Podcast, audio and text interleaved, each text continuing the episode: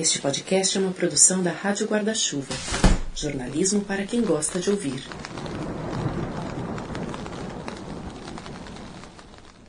Oi, tudo bem?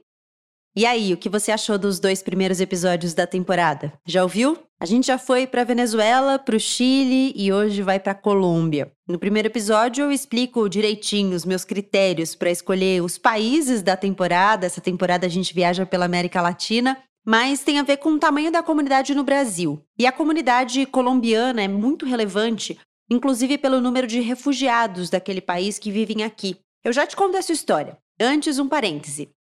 No episódio passado do Põe na Estante, eu te confidenciei sobre as minhas cantorias no chuveiro, né? Bom, eu sigo ouvindo bastante essa playlist no Amazon Music, a Cantando no Chuveiro, mas hoje eu vou te confessar outra coisa. Eu gosto e muito de Los Hermanos. Você é da turma que gosta ou que não gosta? Bom, muitas revelações, né? Eu tô falando isso porque essa semana eu descobri uma outra playlist no Amazon Music, Primavera Vibes. É só acessar o aplicativo do Amazon Music, eu tô amando. Tem Los Hermanos, várias outras musiquinhas gostosas, umas batidas boas de ouvir deitado na rede, assim, sabe? A Amazon Music é anunciante desse episódio. Baixa aí o aplicativo para ouvir. Você ouve músicas e podcasts por lá de graça. Inclusive já procura o Põe na Estante, é bem facinho. Segue a gente por lá, que aí você não perde nenhum episódio novo. Toda vez que tem novidade, o app te avisa. São milhões de músicas, milhares de podcasts. Você pode baixar e escutar offline. E se você assina o Amazon Music Unlimited, você tem acesso a mais de 75 milhões de músicas, inclusive lançamentos mais recentes, sem anúncios. Aliás, novos assinantes podem experimentar o Amazon Music Unlimited gratuitamente por 30 dias e você pode fazer isso acessando o link que está aqui na descrição do episódio, amazon.com.br barra põe na estante. Depois, o plano é renovado automaticamente, mas você pode cancelá-lo a qualquer momento. De volta à comunidade colombiana no Brasil. Eu falei dos refugiados, né? Nas décadas passadas, o Brasil foi o principal destino de quem fugia de conflitos na Colômbia. Há 15 anos, a ONU estimava que 17 mil pessoas vindas de lá vivessem aqui sem documentação.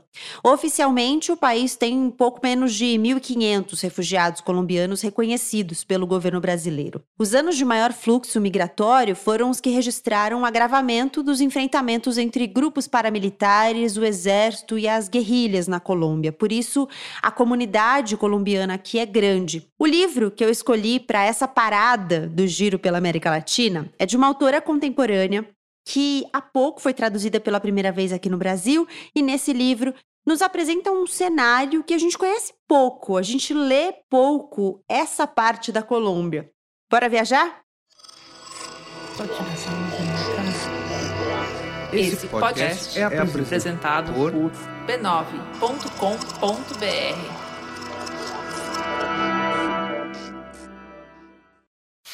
Encontrei ela ali hoje de manhã, de barriga para cima, revelou Dona Elódia, indicando um ponto na praia onde se juntava o lixo que o mar trazia ou desenterrava: troncos, sacolas plásticas, garrafas. Envenenada? Acho que sim. Que fizeram com ela? Enterraram? Dona Elódia fez que sim com a cabeça e disse: Meus netos. Lá em cima, no cemitério? Não, aqui mesmo, na praia. Muitos cães do povoado morriam envenenados Havia quem dissesse que eram mortos de propósito, mas Damares não podia acreditar que existissem pessoas capazes de fazer algo assim e achava que os cachorros comiam por engano as iscas com veneno deixadas para os ratos, ou comiam os ratos que, por estarem envenenados, eram caçados com facilidade. Sinto muito, disse Damares. Dona Elódia apenas assentiu. Tinha aquela cadela havia muito tempo, uma cadela preta que vivia estirada ao lado do bar e andava atrás dela por todo lado. A igreja, a casa da nora, a loja, o cais. Devia estar muito triste, mas não demonstrava. Pôs de lado o filhote que tinha acabado de alimentar com uma seringa que enchia com o leite de uma xícara e pegou outro. Havia dez. E eram tão pequenos que ainda não tinham aberto os olhos. Tem seis dias de vida, contou Dona Elódia. Não vão sobreviver.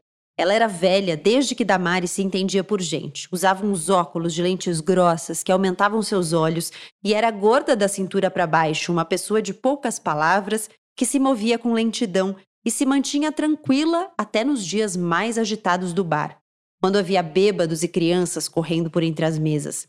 Dessa vez, no entanto, era nítida sua angústia. Por que não os distribui? sugeriu Damares. Já levaram um, mas ninguém quer cachorros tão pequeninos. Como era baixa temporada, no bar não havia mesas, nem música, nem turistas, nem nada. Só o espaço vazio, que agora ficava enorme, com Dona Elódia sentada em um banco e os dez filhotes numa caixa de papelão. Damares os olhou com atenção, até que se decidiu por um. Posso levar este? perguntou. Dona Elódia pôs na caixa o que acabara de alimentar, pegou o que Damares tinha indicado, um de pelo cinza e orelhas caídas, e o olhou por trás. É fêmea, disse. A animalidade que vive em nós é por vezes incontornável. Damares quer ser mãe, mas ela chega aos 40, idade em que as mulheres secam, sem os filhos com os quais sonhou. A negação de seu desejo de vida abre as portas para o que há nela de sombrio, aquilo que todos nós guardamos bem no fundo, torcendo para que nunca dê as caras. Mas no caminho havia uma cachorra, uma filhotinha, dengosa, que ela carrega no colo, espreme no peito, acolhe na cama. A cachorra é como uma sombra, companheira de Damares no cenário feroz das ondas que batem no rochedo, lambendo as casas ricas cuidadas por gente pobre que beiram o Pacífico. A cachorra cresce cresce e desbrava e descobre. Damares sente e ressente. A Cachorra, de Pilar Quintana, é tema do terceiro episódio dessa temporada que já começou.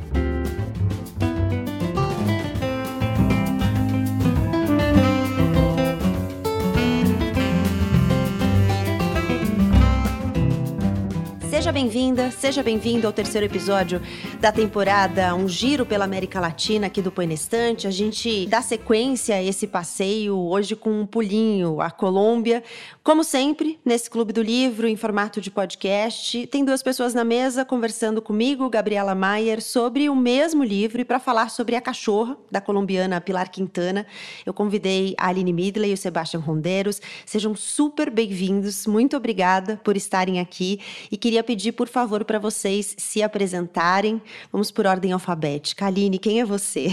Olá, gente. Bom dia, boa tarde, boa noite para quem está acompanhando a gente. Primeiro, agradecer a Gabriela pelo convite e pela janela de oportunidade que ela me abriu, literal, na literatura da Pilar Quintana, uma autora que eu ainda não havia lido. Então, de fato, foi um grande presente para mim conhecê-la, conhecer essa obra que conversa tanto com nós mulheres, principalmente, mas conversa com a sociedade de um modo geral.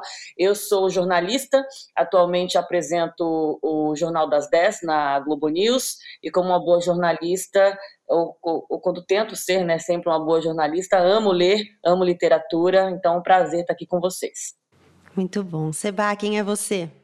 Olá, sou colombiano, cada vez me sentindo mais colombo-paulistano, é professor de política na Inglaterra, embora sempre tenho, de algum jeito, presença aqui no Brasil e, e foi realmente um, uma delícia esse convite da Gabi, porque há tempo não lia nada é, do meu país de origem e, e, eu acho que esse livro tem uma, uma relevância muito interessante em termos regionais colombianos do que está acontecendo hoje. Então, é, agradeço muito esse convite e será um prazer essa conversa com vocês. Bom, vamos começar por aí então. Por que você achou que tem relevância tendo a perspectiva do que está rolando hoje na Colômbia? Bom, acho que o livro toca várias camadas de violências e também generosidades, que estão todas, de algum jeito, estruturadas a partir de uma forma muito complexa e muito localizada na região colombiana, que seria o, o Pacífico colombiano, é uma região, talvez a, a, região mais negra da Colômbia e com as elites mais, mais brancas. É, é a região que mais tem crescido a desigualdade nos últimos anos, é, especialmente na cidade de Cali, que foi um dos epicentros de violência da, da polícia e da, vamos dizer, a, o caráter da milícia urbana é, na cidade, que se viu também em outras, como foi Bogotá, como foi Palmeiras, etc, etc. Então, essas violências internas que foram apagadas ou negadas por, por muito tempo, que fazem parte do cotidiano, hoje estão no meio da agenda política nacional. Muito legal saber isso, porque eu acho que quando a gente lê coisas colombianas, a, a, gente lê coisas, poucas coisas que têm essa parte do Pacífico como cenário, né? Quando a gente chega na literatura colombiana. Então foi, foi bem interessante pensar nessa costa do Pacífico. Ela descreve com tantos detalhes, né? Esse lugar em que você tem os rochedos e você tem as casas ricas que ficam mais perto do mar, mas que são cuidadas por gente pobre, né? Ela é uma mulher negra, é, o, a família dela é negra, o companheiro dela é negro, então ela vai falando dessa desigualdade, vai colocando isso no livro, né? Esse foi um livro que eu descobri quando eu fui para Colômbia. Faço esse mapeamento às vezes quando viajo de tentar descobrir autoras mulheres ainda não publicadas no Brasil e aí tava numa conversa com uma livreira por horas e ela falou: "Você tem que conhecer essa mulher". E o livro ainda não tinha chegado aqui, eu li primeiro em espanhol, foi muito bom ter conhecido ela e quando foi publicado aqui eu peguei de novo para ler, li em português e de novo ele conversou muito comigo. Aline, você falou dessa conversa com as mulheres mulheres, especialmente, né? Por que isso? Por que você sentiu isso? Porque o grande, o grande enredo se dá com a frustração dela diante do não engravidar. Então, eu acho que para qualquer mulher, mesmo para aquelas que tenham alguma certeza é, do não maternar, isso é algo que nos, que nos acompanha ao longo da vida, né? Pelo menos até os 40, quando ela fala sobre a idade de secar das mulheres, né? Que por si só já é uma discussão é, é, é da ordem biológica muito brutal para as uhum. mulheres. E, e, e, principalmente nesse momento em que a gente tem mais liberdade de ser o que a gente é né, ou de tentar ser o que a gente se propõe a ser ou que nos faz feliz. Então eu acho que com certeza bateu para mim diferente do que bateu para o Sebastião, não só pelo fato de ele ser colombiano, claro que isso nos afasta ainda mais nas percepções, né, ou nos complementam, mas acho que para qualquer mulher aquilo vai chegar diferente, porque no final é uma história que fala sobre uma mulher e as suas dores. E no caso dela fica muito claro que não ter conseguido ter um filho a impacta e a violenta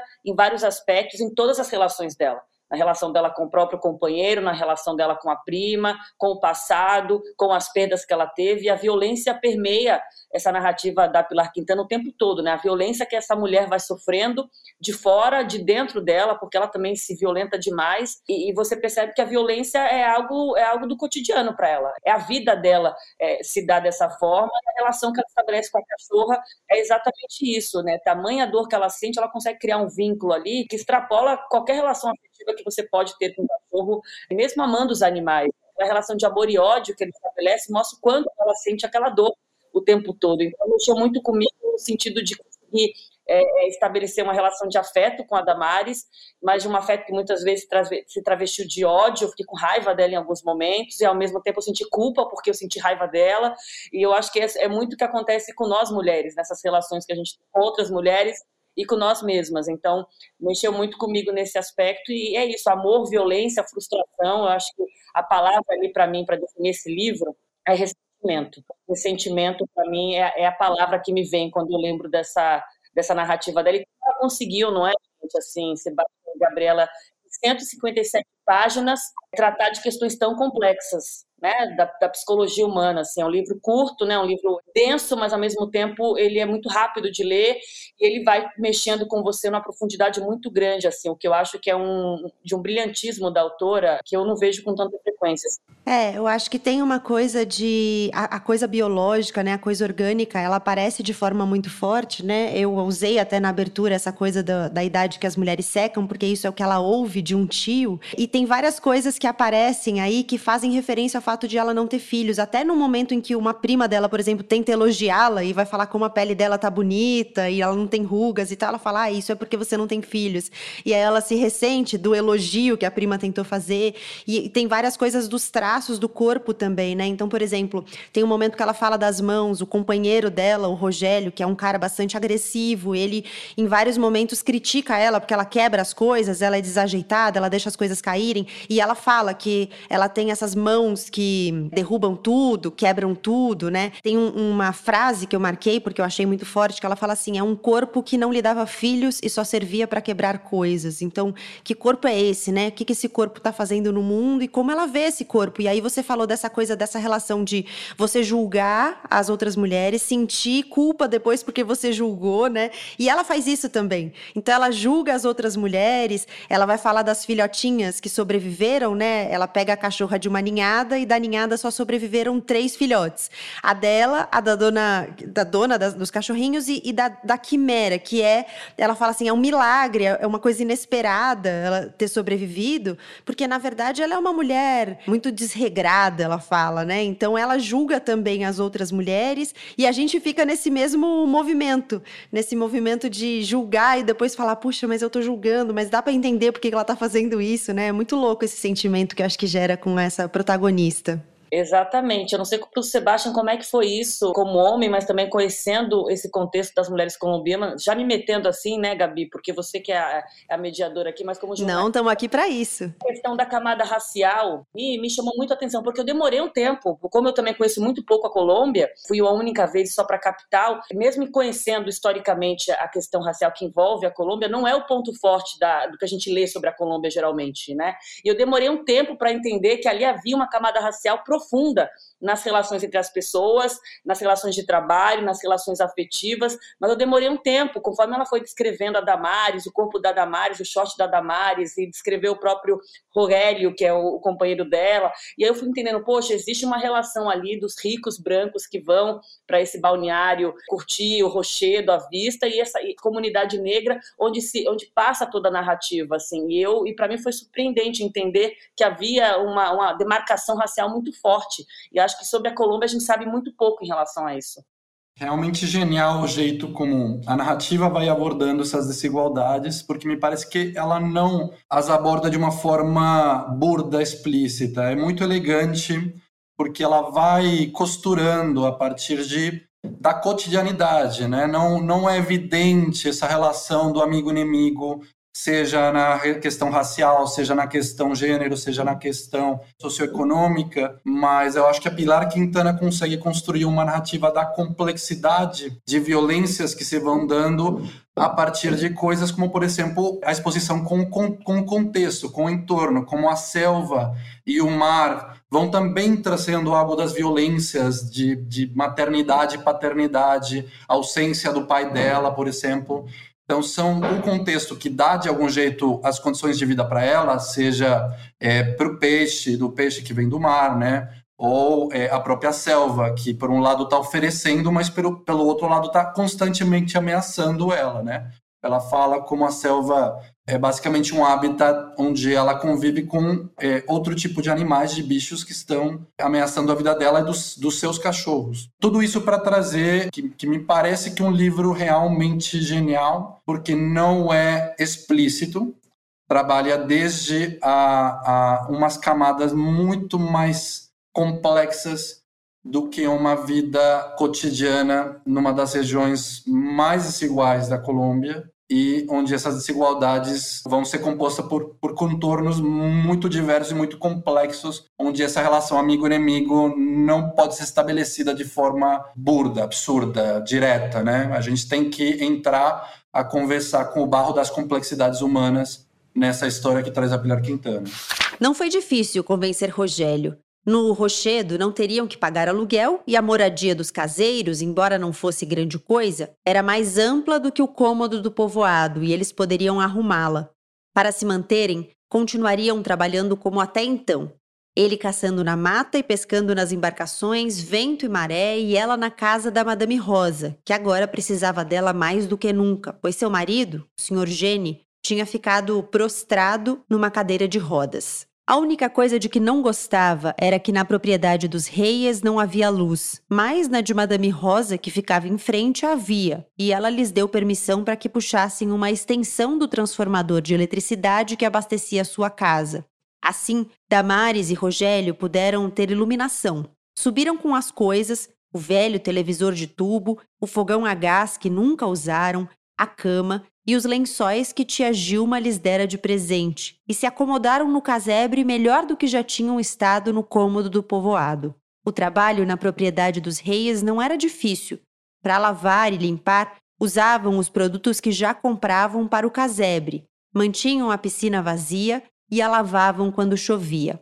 Adubavam os jardins com resíduos orgânicos que pegavam na mata, e Rogério abastecia a roçadeira com a gasolina que sobrava de suas saídas para pescar. A casa grande precisava de uma mão de tinta e a substituição de algumas chapas rachadas, As veredas precisavam de um reforço, pois o pavimento tinha apodrecido em alguns trechos, mas eles sempre deixavam tudo limpo e bem cuidado. Quando viessem, os reis não teriam do que reclamar.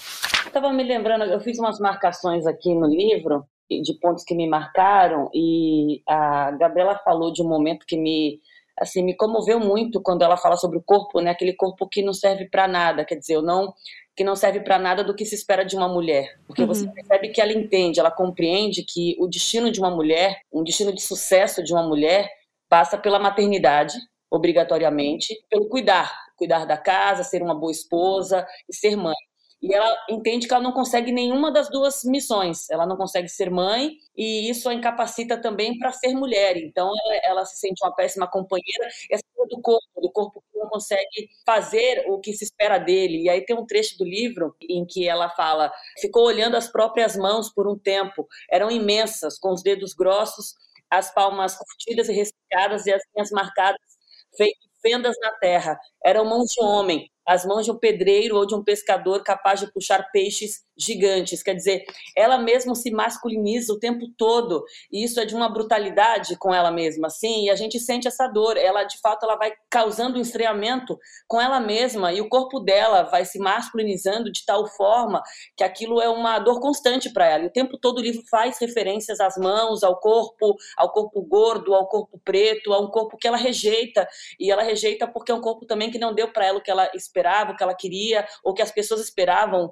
dela. Então, acho que essas referências estéticas, plásticas com a própria forma física e de textura dessa mulher, é de uma descrição tão é, orgânica, como você já usou essa palavra aqui, Gabriela, que eu acho que é um dos momentos do livro e que se repete ao longo da narrativa que mais me, me, me comoveram. Eu quase consegui tocar da Damares, eu quase consegui é, entender como ela é e, e, os momentos em que ela olhava para esse rochedo, que também me deu uma vontade imensa de conhecer que lugar é esse, né? E o quanto essa coisa do mar que engole, que tira, ao mesmo tempo é um lugar lindo. Eu acho que ela consegue descrever as coisas de um jeito que é quase como se eu conseguisse tocar essa costa colombiana na qual eu nunca estive e com pessoas que eu não estive. Então você quase consegue ver esses personagens assim. Eu acho que isso é de um é de uma imersão muito profunda assim que me é um dos pontos que eu mais gosto do livro, assim, a capacidade da de colocar nesse corpo dessa mulher que se rejeita o tempo todo por causa dela mesma e pelo julgamento que ela entende é, receber do, do, do, entorno, das pessoas que,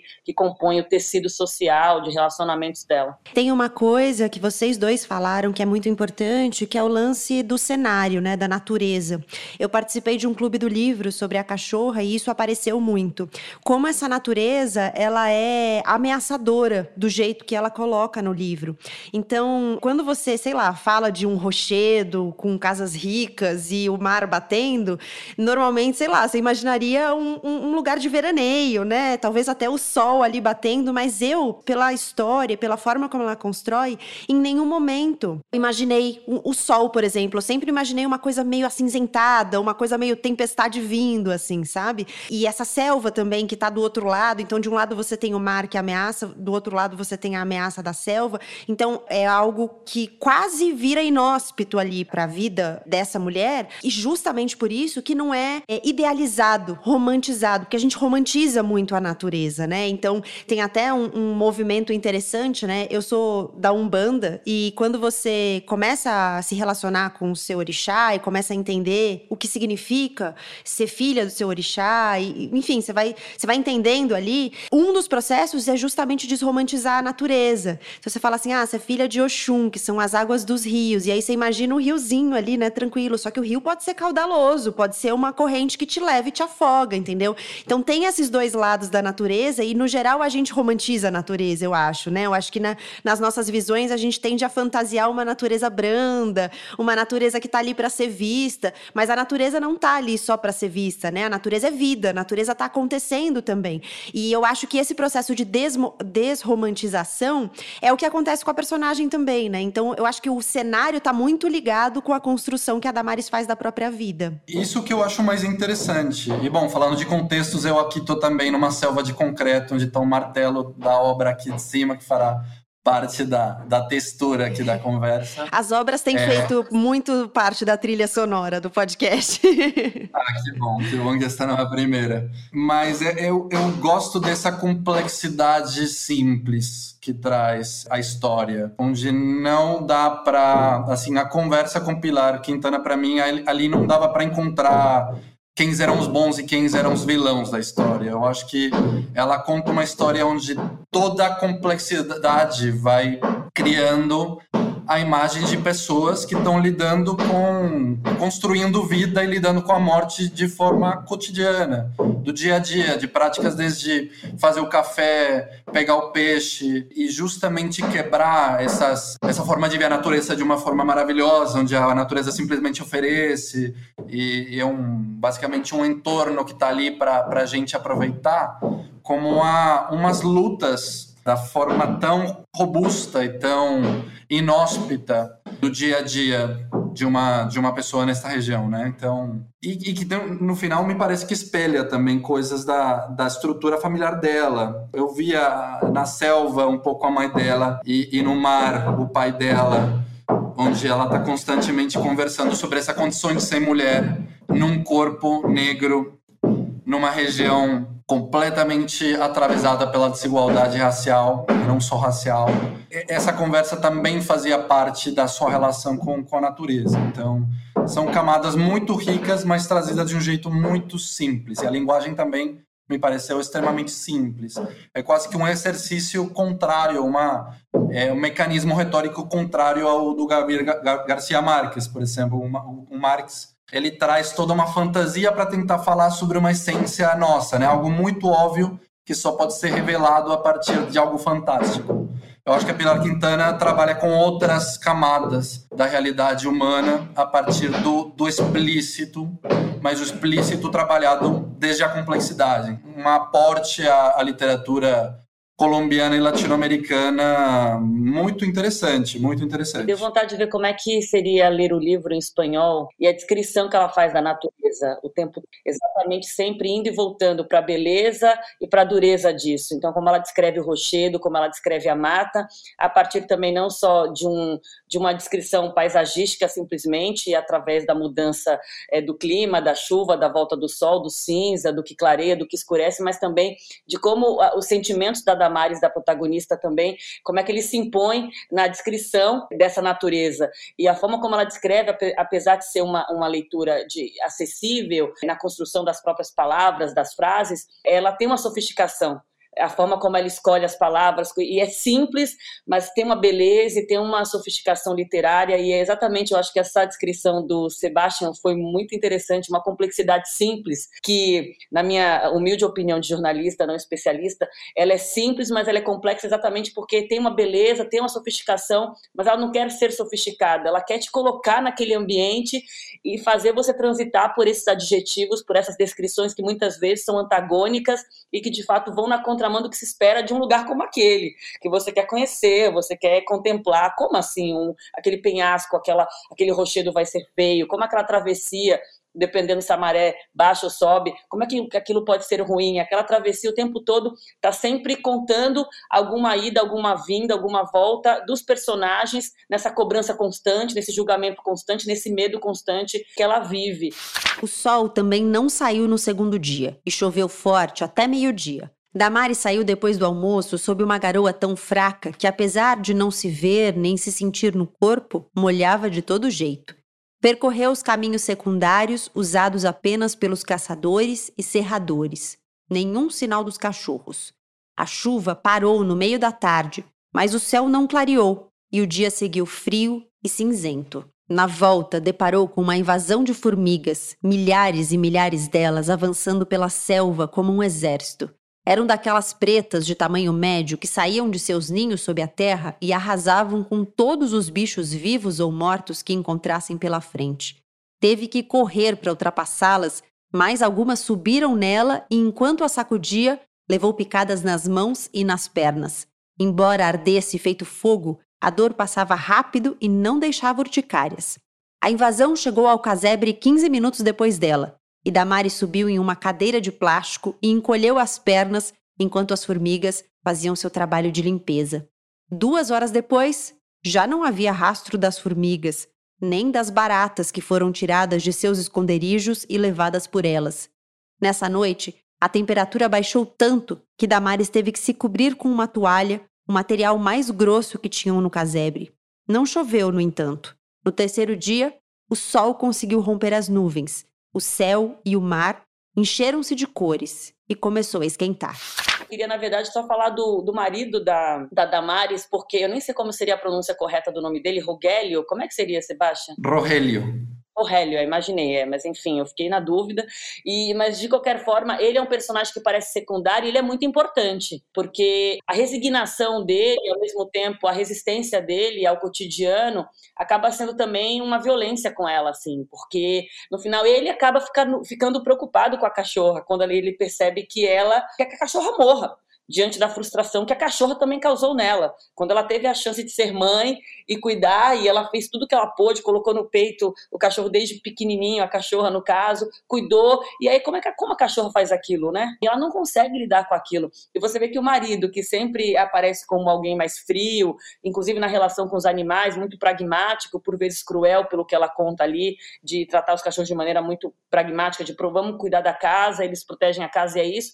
Você percebe que a humanidade vem às vezes, mas é uma humanidade também rasteira que aparece no momento em que ela vai para o extremo da rejeição com aquele animal. Então, queria até ouvir vocês em relação ao Rogério, porque ele me pareceu um personagem também muito bem construído, mesmo parecendo ali no segundo plano, né, numa segunda camada da história. Olha, várias coisas super interessantes que você traz e que me, me fez perceber o importante dessas conversas é, literárias, quebrando fronteiras, porque eu também estava tentando falar constantemente com a tradutora, o tradutor que eu não li, eu li em espanhol, mas eu ficava me perguntando como é que estavam sendo traduzidas, por exemplo, sotaques dessa região são muito, muito marcantes, assim.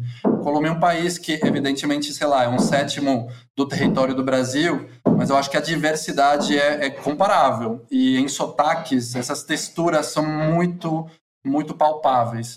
Então ficava me perguntando como que isso estava sendo contado no português brasileiro, né? E como que isso estava sendo contado para o público no Brasil, que vou ler em português. Acho que você me traz esse convite sem fazê-lo.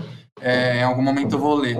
E eu acho que Rogério, para mim, foi talvez dos personagens melhor construído, construídos da história. Porque ele, talvez ele traz também essa coisa da simplicidade, mas ao mesmo tempo da complexidade numa relação que também está marcada por violências e que também reproduz formas de violências, mas dentro dessas formas de violências também há gestos de generosidade. Então, como a generosidade faz parte de um convívio também de tensão com o perigo constante, né? A morte atravessa a história toda, desde o começo até o final, e, e, acho que a Damares, que sente muito mais a presença da morte e que sofre, né, que é inclusive julgada socialmente por mortes alheias, né? Mas o, o Rogério, eu acho que ele sempre tá, ele, ele cumpre uma função muito importante para problematizar constantemente e não deixar o leitor entrar numa leitura rasa e simples sobre as relações que estão postas ali nessa história, né? Dos grandes méritos dela, né, assim como de outros grandes escritores e escritoras, é captar as ambivalências, né, as ambiguidades, então não construir pessoas planas, né? A gente tem momentos de generosidade e momentos de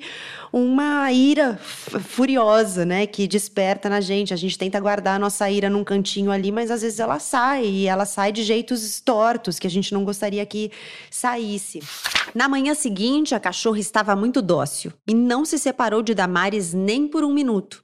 Ela a perdoou e decidiu que Rogério estava enganado e que a cachorra tinha jeito sim. Armou-se com uma das cordas de Rogério para atar lanchas, a enlaçou pelo pescoço com o mesmo nó que usava para prender a canoa, a amarrou a uma das colunas do quiosque, sentou-se a seu lado e pacientemente esperou que tentasse sair. Quando fez isso e se pôs a puxar a corda, Damares começou a lhe dizer suavemente, para que se acalmasse, que tudo o que esperava dela era que não fosse embora nunca mais, que voltasse a ser uma cachorra obediente, que se lembrasse da fome, dos horrores, dos 33 dias que esteve perdida na mata, que não fosse burra e aprendesse com a experiência. Rogério chegou da mata nesse momento, com uns pedaços de pau para reparos no casebre e olhou a cena com assombro. Você quer matar o bicho? Por quê? É um nó corrediço, vai enforcá-la.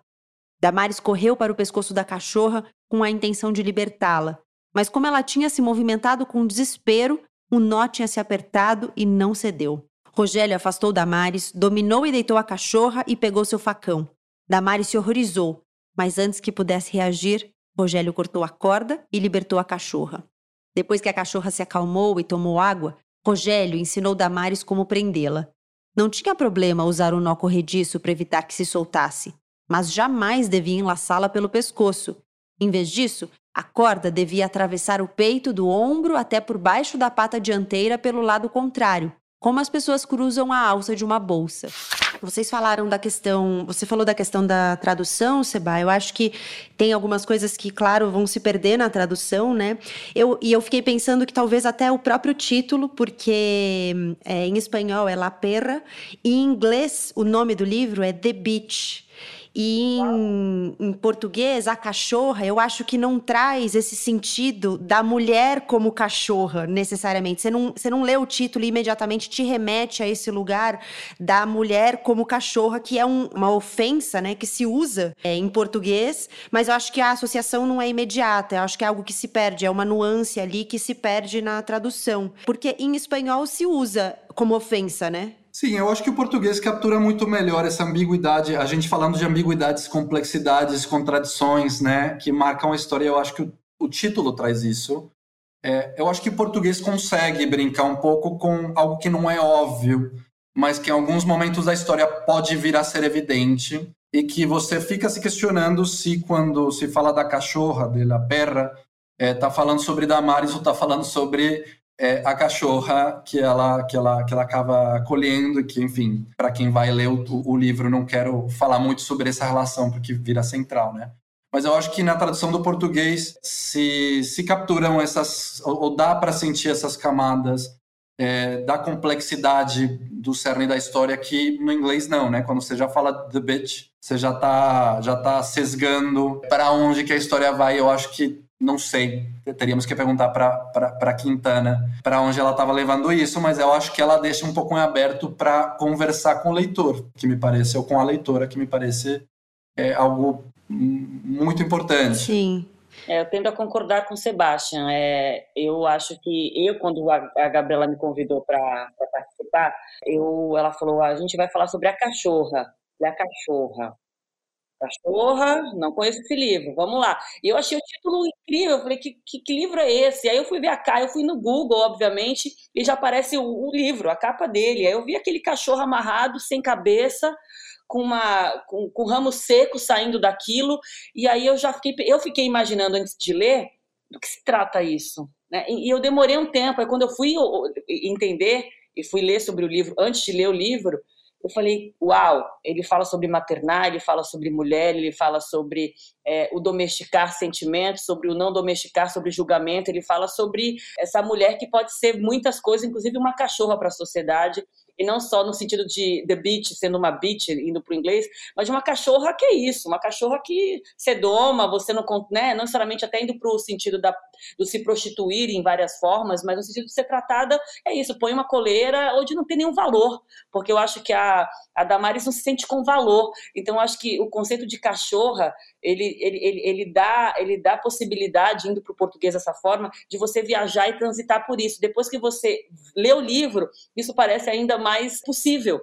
E eu não sei se o Beat, se ele também já não fecha muito, exatamente como o Sebastião falou, já fecha e você fala, bom, existe uma uma beat aí nessa história, essa mulher que, né, a gente vai ver se é uma filha da P ou se não é. O título é muito, ele é muito convidativo, assim, o título em português, assim, essa minha percepção no primeiro momento, mas compreendo isso que a Gabriela fala.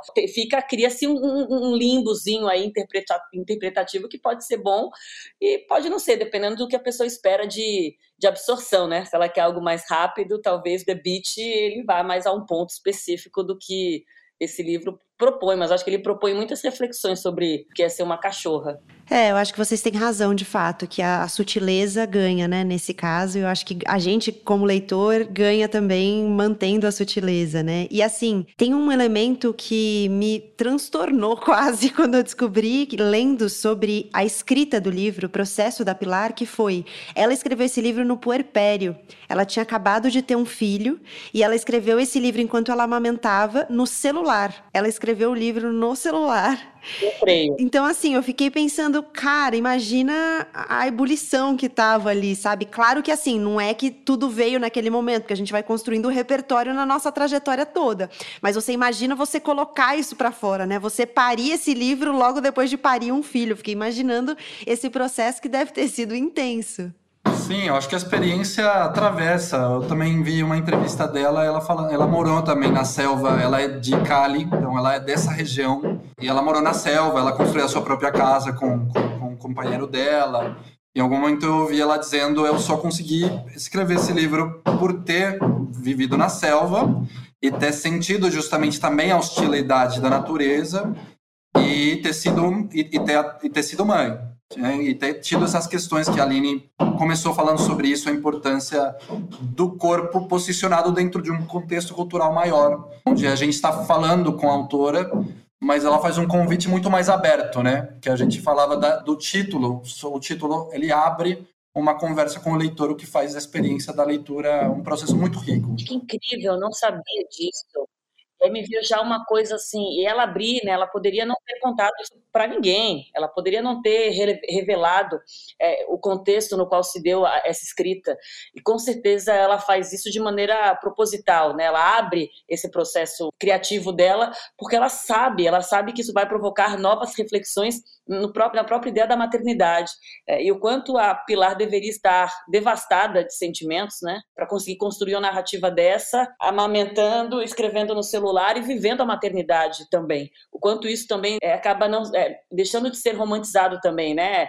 desromantizado, como a Gabriela usou, é, é, de fato um processo bem parecido. A própria desromantização que a gente vê no livro, a autora também viveu, provavelmente. Né? Eu não tenho filhos, mas ela deve ter vivido isso como puérpera, porque a gente sabe, é, não sei se a Gabriela tem filhos, mas amigas que tem, tiveram filhos falam isso. É um, é um desabrochar brutal. Todo mundo fala que é lindo, mas é brutal em muitas formas. E, e eu acho que eu fiquei imaginando aqui que a Pilar deve ter vivido uma parada muito louca e ela fez uma coisa muito linda, que foi esse livro, e o quanto é legal ela compartilhar como aconteceu essa escrita, porque isso fala muito sobre o quanto é exigente é a maternidade vivendo ela ou tentando vivê-la sem conseguir. Foi isso que me veio com a descrição que vocês dois fizeram da forma como esse livro surgiu. Muito, muito interessante. Vou ver as entrevistas dela sobre isso, fiquei curiosa. Eu também não tenho filhos, mas eu fiquei pensando nisso porque todos os relatos também que eu conheço do puerpério são de momentos super intensos, né? De altos e baixos, às vezes de baixos muito baixos, de um cansaço absurdo, né? Porque, enfim, você está aprendendo a lidar com outro ser humano que chega ali, então muito difícil tudo isso, né?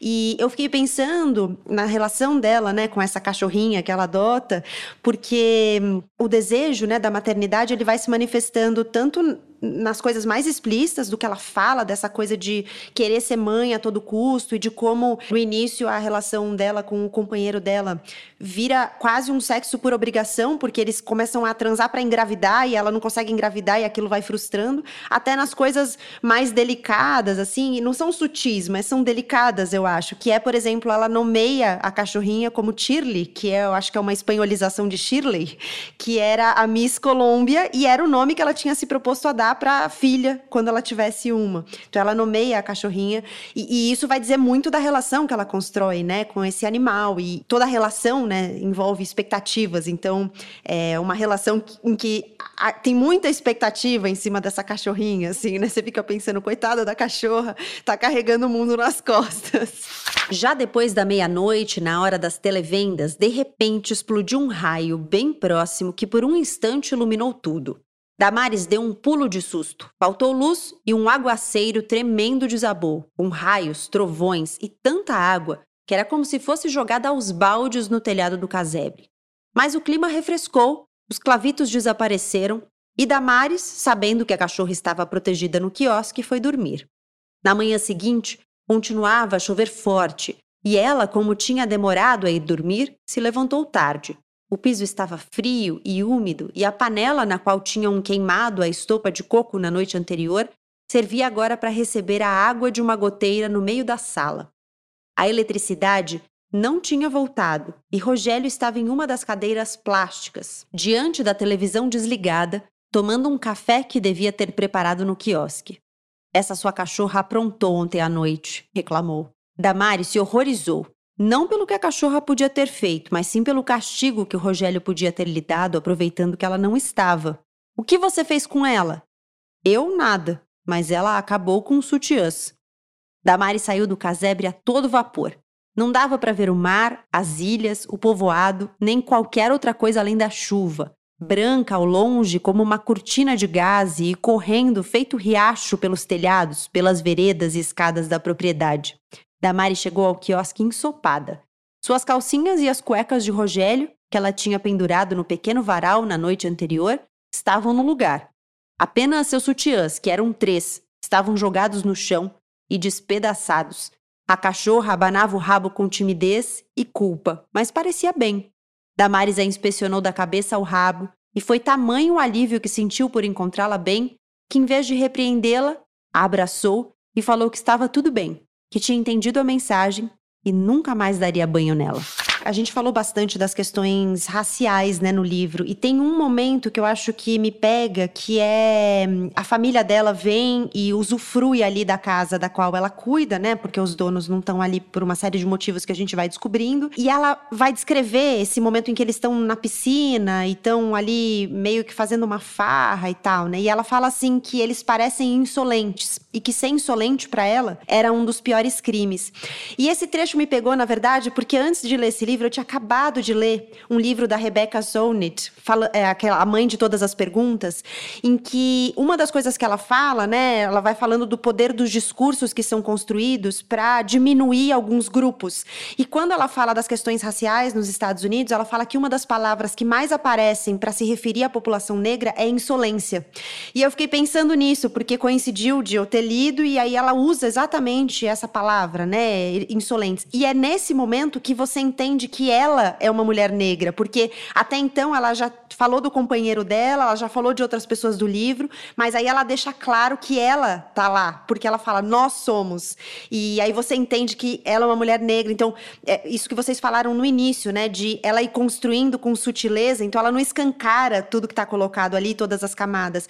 Você vai aos poucos você vai assentando essas informações e encaixando ali no quebra-cabeça, né? É interessante você trazer isso porque eu acho que aí se revela também a, a função da tradução como parte da construção da história e da narrativa, ou da reinvenção dela mesma, porque em espanhol, aí ela não está dizendo insolente, ela está fa falando igualada.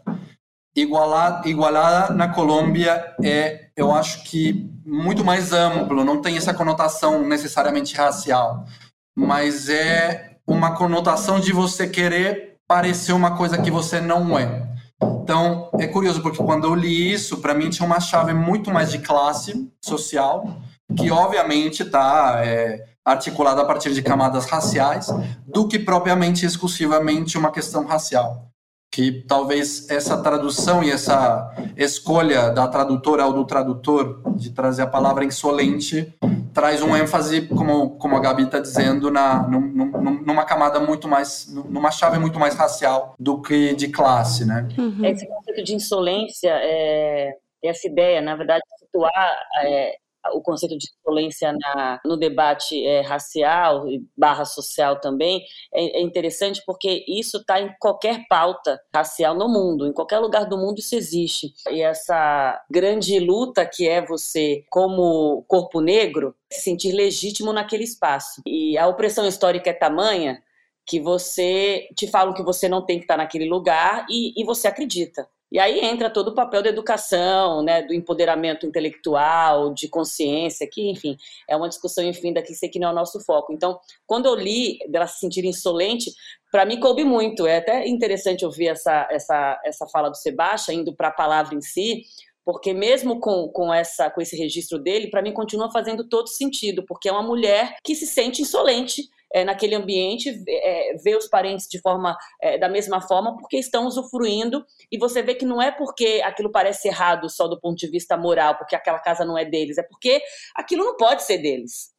E, e aquilo a incomoda, porque ali a, a, prima, o marido, todo mundo vive aquela casa naquele momento ali é, de, de festa, de farra, como se fosse deles, eles estão à vontade naquilo, e aquilo incomoda. A incomoda não só porque naquela casa não é deles, mas porque como vocês estão se sentindo é, é, é, possíveis donos de um espaço como esse. Vocês nunca serão donos e poderão usufruir legitimamente, oficialmente de um espaço como esse. Então, a, a coisa da insolência, é, eu achei é, ela, eu, eu, na hora eu entendi e, e, e, me doeu porque eu me conectei com aquilo e mesmo num contexto que no, no, qual eu não me sinto familiarizada, que é exatamente isso, aquele rochedo, aquela costa colombiana, aquele espaço onde as camadas sociais e raciais se entrelaçam de uma forma que é da Colômbia, ainda que haja um, sempre um diálogo com, com a pauta racial em qualquer lugar do mundo, existem né, nuances regionais que se colocam, e, e mesmo havendo essas nuances com as quais eu não converso, porque eu não conheço de perto, eu entendi a insolência ali, e aquilo é brutal, porque é de fato o grande desafio hoje da inclusão a partir da raça, é você se sentir legítimo em espaços onde você não coexiste com outros negros, onde, onde não se vê aquela paisagem sendo desenhada no cotidiano. Então a insolência, é, é ela é forte, porque não é que ela não se encaixa, ela se sente quase um corpo estranho e insolente no sentido de como assim? Querendo fazer algo que é da ordem do, do, do desaprovado, né? Do que afrontoso, né? Afrontoso. Então eu achei realmente é um ponto muito forte do livro que você traz e que, e que faz uma conversa com debate racial em qualquer canto do planeta, eu acho. É uma conversa que se dá rotineiramente em qualquer campo é, social, porque é uma discussão mesmo quando você tem condição real de habitar um espaço no sentido financeiro, existe uma sensação de você não pertencer, não poder ser aquilo. Mas a insolência é muito muito forte, não é? Ela é muito violenta, né? Como quase tudo no livro traz, vem de um, com uma carga de violência muito grande com quem lê e você fica imaginando ela se sentindo daquela forma, né? Como é injusto, como é duro, né? Porque isso acontece realmente é, com as pessoas nesse, nessas situações.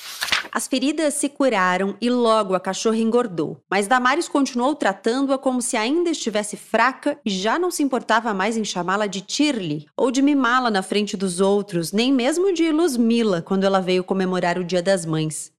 Luzmila chegou com toda a família: o marido, as filhas, o genro, as netas e até tia Gilma, que foi carregada nos braços escada acima e deitada em uma das espreguiçadeiras da varanda da casa grande. Prepararam um cozido de galinha no fogão a lenha do quiosque, encheram a piscina e se banharam. Ninguém disse: Olha só para nós, tão atrevidos. Mas Damares achava que todos deviam estar pensando isso, e embora ela risse das piadas e brincasse com as meninas, não estava se divertindo. Sentia-se aflita com o que as pessoas pensariam se pudessem vê-los ali, ocupando a casa dos reis, Tia Gilma se abanava na espreguiçadeira da varanda feito uma rainha. Rogério estava deitado em outra, perto da piscina. Luzmila e o marido, sentados na beirada, bebiam de uma garrafa de aguardente. As meninas faziam piruetas na água e Damares, que tinha acabado de sair da piscina, desfilava deixando um rastro de água pelo caminho de pedrinhas, com seu traseiro gigantesco e short curto e uma blusa de alcinha desbotada que usava como saída de banho ou para trabalhar. Pensou que ninguém nunca iria confundi-los com os donos. Eram uma cambada de negros pobres e mal vestidos, usando as coisas dos ricos. Uns insolentes era o que as pessoas pensariam. E Damares queria morrer, porque para ela, ser insolente era algo tão terrível ou descabido quanto incesto ou um crime. Sentou-se no chão com as pernas esticadas e se recostou na parede do quiosque. A cachorra se deitou ao seu lado, pousou a cabeça em sua coxa e ela começou a carinhá-la. Luzmila as olhou, balançando negativamente a cabeça, e então foi oferecer um trago a Rogério. Eu queria falar rapidinho da Pilar. Ela foi uma autora que chegou há pouco no Brasil, né? Foi publicado em 2020, A Cachorra por Aqui. Ela foi convidada da Flip, inclusive, em 2020, que foi aquela edição online que foi adiada, ia ser cancelada, depois foi adiada e aconteceu em novembro de 2020 de maneira online. E ela acabou de ganhar um prêmio, Prêmio Alfaguara de 2021, por um romance inédito ainda aqui, o Los Abismos. Mas ela tem vários prêmios pregressos. A Cachorra, da Pilar Quintana, tem tradução da Lívia de Orsola. Não sei se é assim que se pronuncia o sobrenome dela. É publicado aqui pela Intrínseca, tem 157 páginas e é um livro que flui muito bem. Às vezes você lê numa sentada, assim, se você estiver disposta a encarar aquelas dores todas que estão colocadas ali. Aline e Sebastião, queria muito agradecer a presença de vocês. Queria deixar esse espaço final aí para vocês falarem o que vocês quiserem sobre vocês, sobre como as pessoas encontram vocês, os trabalhos de vocês. Cada um vem da seu peixe aí. Primeiro, queria agradecer muito o convite da Gabriela, parabenizar por esse é, trabalho, põe na estante, né? E como é interessante, como é provocativo, provocador a gente se, se embrenhar num livro novo que a gente não conhece, para conversar com pessoas também que a gente conhece através da literatura. Hoje eu estou conhecendo vocês mais de perto, falando sobre um livro que eu não conhecia até pouco tempo atrás, o quanto isso é, é interessante, é, é atraente, é também alentador no momento como esse que a gente está atravessa. Então, quero agradecer primeiro por essa conversa, por esse convite, por você ter me apresentado a Pilar Quintana. Com certeza lerei é, Os Abismos, se é que será traduzido assim para o português. Veremos, vou acompanhá-la mais de perto e dizer que ler é fundamental, né, gente? Assim, eu acho que toda vez que eu, me, que, que eu me proponho a fazer uma leitura nova de um livro, eu falo como é importante a gente não perder esse hábito, porque é um hábito que tem que ser alimentado, né, cotidianamente, porque senão a gente é engolido por outras coisas, né? Então, é, dizer sobre o prazer que é ler e o quanto é necessário ler algo que está fora do seu ambiente, né? Eu leio muito jornal, leio muita revista, muito, muito, muito. Eu sempre tento me manter, é, pelo menos com uma leitura a cada mês, ter dois livros que eu vou lendo paralelamente para poder me abastecer é, exatamente do que é da, da ordem do humano, para poder me levar de volta para a missão jornalística, que é, que é o meu trabalho principal.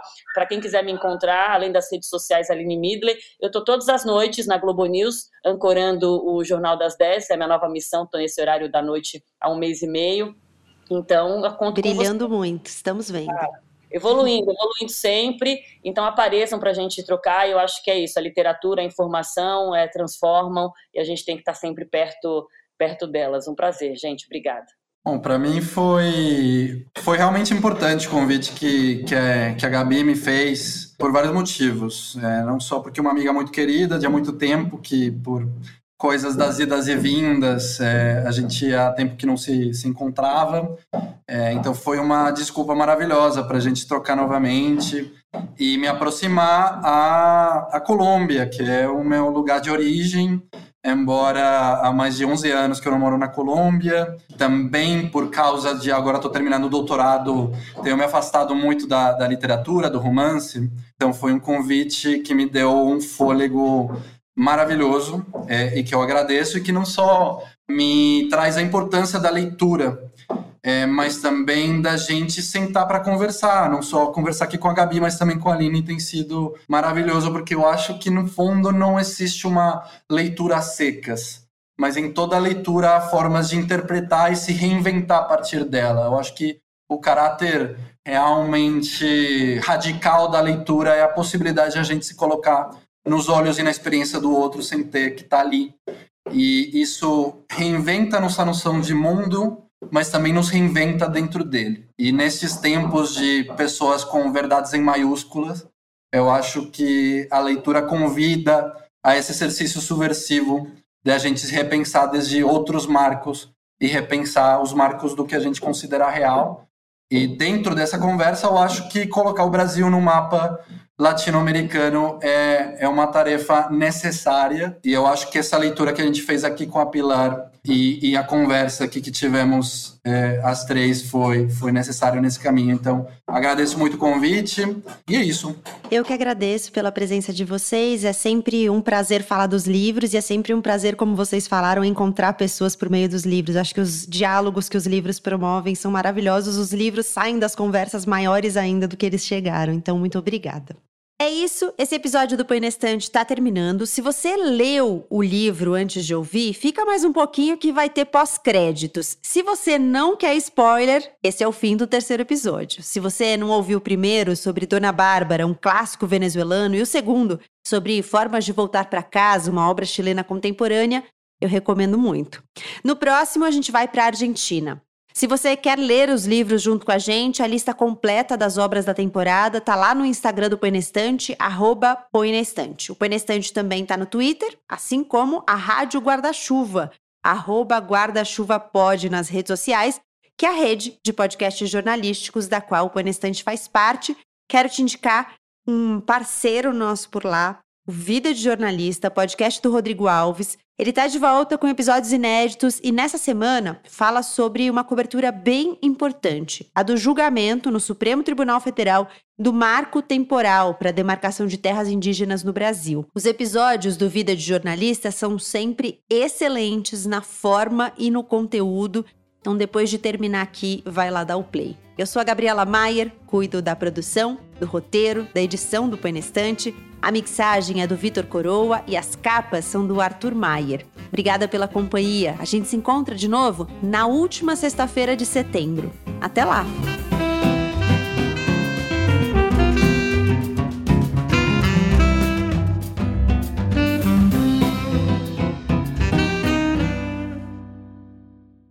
Agora vamos com spoiler? Se você tá aqui ainda, ó, não me responsabilizo, hein? A gente vai falar do fim do livro. Eu achei o final, assim, surpreendente, porque eu imaginava que alguma coisa ruim ia acontecer no final. E algo se desprenderia no nível mais de uma ruptura mais, como posso dizer, reversível. É, eu imaginei que alguma coisa, eu fiquei esperando, vai acontecer alguma coisa, né? Alguma, vai dar ruim, né?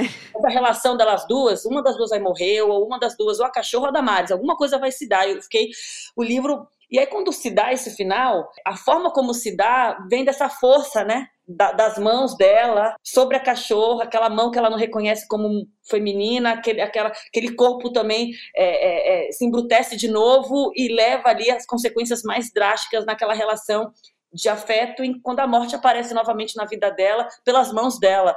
E aí eu lembro das mãos descritas pela Pilar Quintana Ramon, dessa mulher que não consegue ser mãe, e eu fiquei, uau! É, foi assim uma parte que me comoveu muito também no final, porque volta para o corpo, mas não é também de forma explícita, é de forma inteligente, mas você consegue imaginar a cena e aquela mão, né, que pega a corda e promove aquela, aquela ruptura é, é, é, eterna entre as duas, né? Ou não eterna, talvez pelo menos no campo material, eterna, né? Porque há uma perda ali de uma vida, é, de uma relação que agora vai ficar num outro, num outro lugar, né? Da reflexão. Mais Simbólico, né? A Mari vai colocar lá na estante dela de memórias quase sempre violentas, quase sempre de perdas, quase sempre de culpas. E aí você falando sobre a cachorra, eu fiquei pensando nesse final, é, que foi bem forte para mim assim. Eu gostei também, porque eu também estava esperando uma uma tragédia assim, enquanto eu ia chegando no final.